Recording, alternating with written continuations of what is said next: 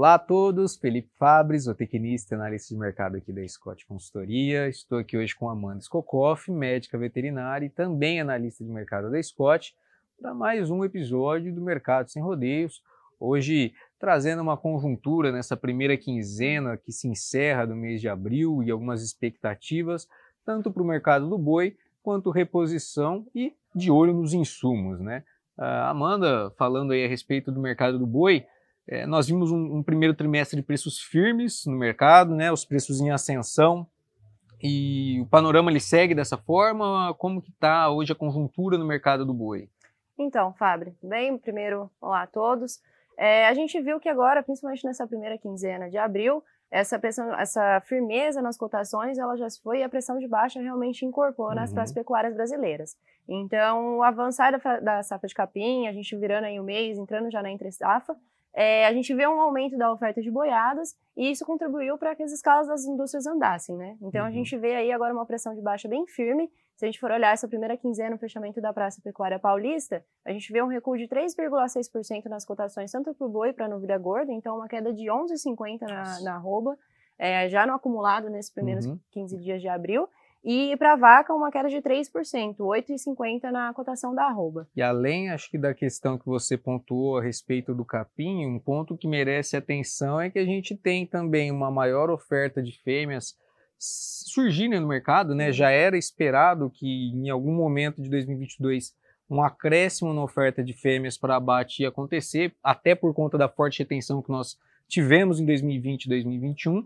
É, e também o câmbio, né? Então são dois fatores que nesse período de primeira quinzena acabaram influenciando negativamente a roupa do boi gordo, que sofreu uma forte queda então nesse acumulado. A reposição acompanhou essa queda? Como que foi o cenário da reposição? O que, que a gente tem sentido aí nesse momento atual? É, pensando no mercado de reposição, justamente essa queda no boi gordo influencia também nas cotações da reposição, né?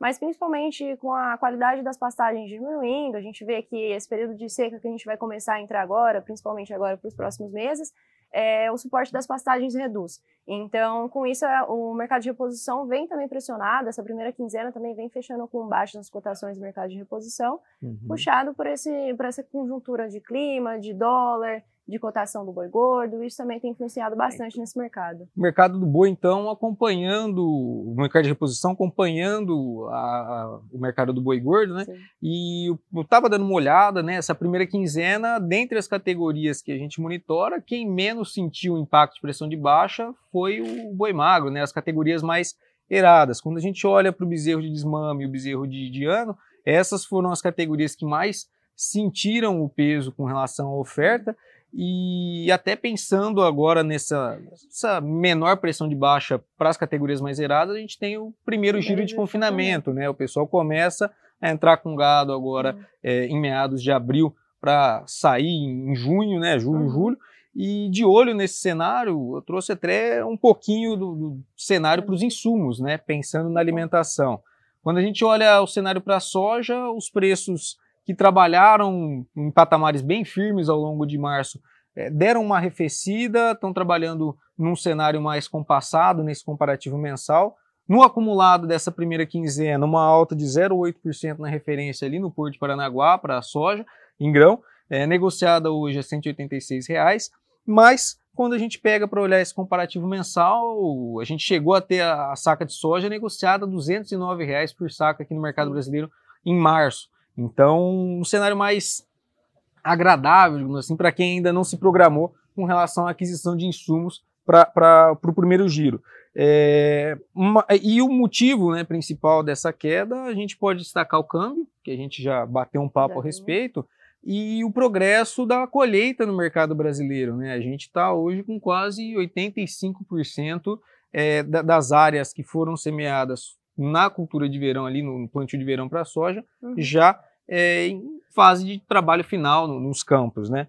É, e com relação ao milho, o cenário ele é ainda mais favorável para quem ainda não realizou a aquisição, tá? O cenário em curto prazo ele está mais favorável para o amigo pecuarista. A gente teve uma queda aí de 7,3% na referência para Campinas, aqui em São Paulo, da saca de milho, negociada hoje a R$ 89,00. Lembrando que essa referência ela chegou em meados de março a 109, 103, então um cenário mais agradável, pensando assim, para quem precisar realizar a aquisição.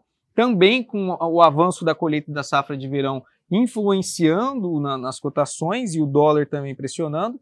E é, outro ponto que tem colaborado a essa pressão de baixa com relação ao milho no mercado brasileiro é o avanço da semeadura da segunda safra. A gente está com ela praticamente encerrada, quando na safra passada a gente ainda é, tinha trabalhos no campo sendo realizados pelo atraso no plantio de soja. Então, uhum. um cenário mais tranquilo, digamos assim, pelo Não, menos por enquanto. mais baixos agora, para quem está já Isso. planejando para o confinamento, esse primeiro giro, a gente já vê um, um preço relativamente melhor do que a gente acompanhava uns dias atrás. Exatamente, agora cabe, é claro, atenção, pensando em curto prazo, a questão do clima também para o desenvolvimento das lavouras, né? E pensando em expectativa de curto prazo, é, consumo, né? A gente teve alguma melhora na questão de, de preços atacado varejo, o consumo de carne bovina aqui no mercado brasileiro deu uma melhorada, o que, que a gente pode esperar é, de expectativa por demanda para curto prazo?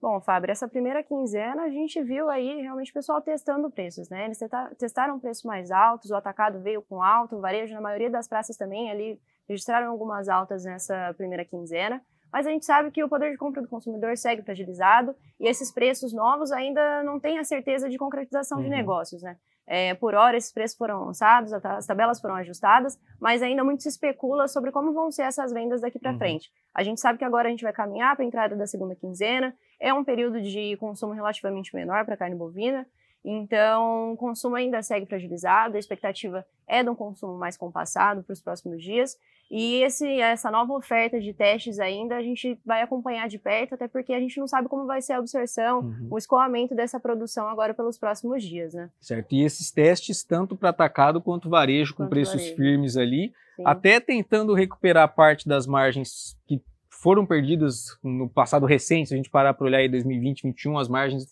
da, do varejo e do atacado elas foram bem pressionadas, né? É, e eu acho que boa parte dessa expectativa ou dessa tentativa de alta também a gente tem que levar em consideração, olhando para um cenário mais macro. Temos agora a liberação de recursos do FGTS, né? Então tem aquela entrada dos mil reais aí de, de bonificação do FGTS, o, o, Auxílio Brasil nesses patamares maiores, e uma expectativa com o fim da quaresma, né? A gente sai agora da Semana Santa, a gente sabe que esse período de Semana Santa é, tradicionalmente, por conta de cultura e tudo mais, a gente acaba tendo um consumo de carne vermelha menor, né? O, o, mercado de ovos ele tende a se beneficiar. A gente viu os preços do, dos ovos subindo muito forte nessa, nesse período de quaresma.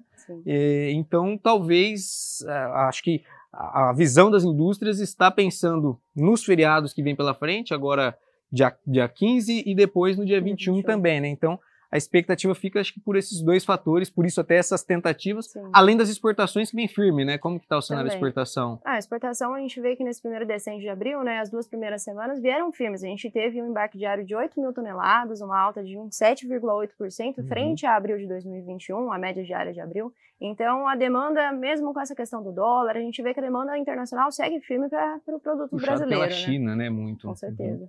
Então, é, cenário pensando em atacado e varejo em curto prazo, deve ser de preços firmes ainda, de olho numa expectativa positiva com essa possibilidade de. Temos uma moto agora aqui, dando uma, uma passada, é, com essa expectativa positiva pensando é, em curto prazo no mercado doméstico, né, uma liberação de recursos pelo governo nos próximos dias, é, e também os feriados que podem estimular o consumo além das exportações que já vem firme. Sim. É, então... as exportações têm sustentado os preços de balcão em patamares mais elevados, né? uhum. né? Porque, querendo ou não, esse escoamento acaba puxando um pouco os preços, a gente consegue rotacionar uhum. um pouco mais os cortes.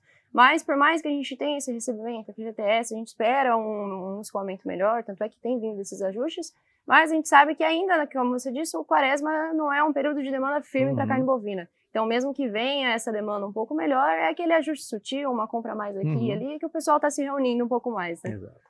Bom, pessoal, por hoje é isso daí. Eu agradeço a todos e até a próxima. Obrigada e até a próxima.